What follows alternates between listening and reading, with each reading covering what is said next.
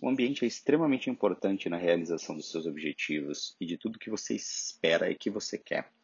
Ah, aquela máxima que diz que você é o reflexo das cinco pessoas que estão mais próximas de você é extremamente verdadeira. Uma, por conta das pessoas, porque as pessoas, se você está do lado de pessoas que não te impulsionam, se você está do lado de pessoas onde você é a pessoa mais inteligente, você é a pessoa que mais agrega, você está agregando muito para as pessoas que estão à sua volta, mas não está recebendo nada de volta.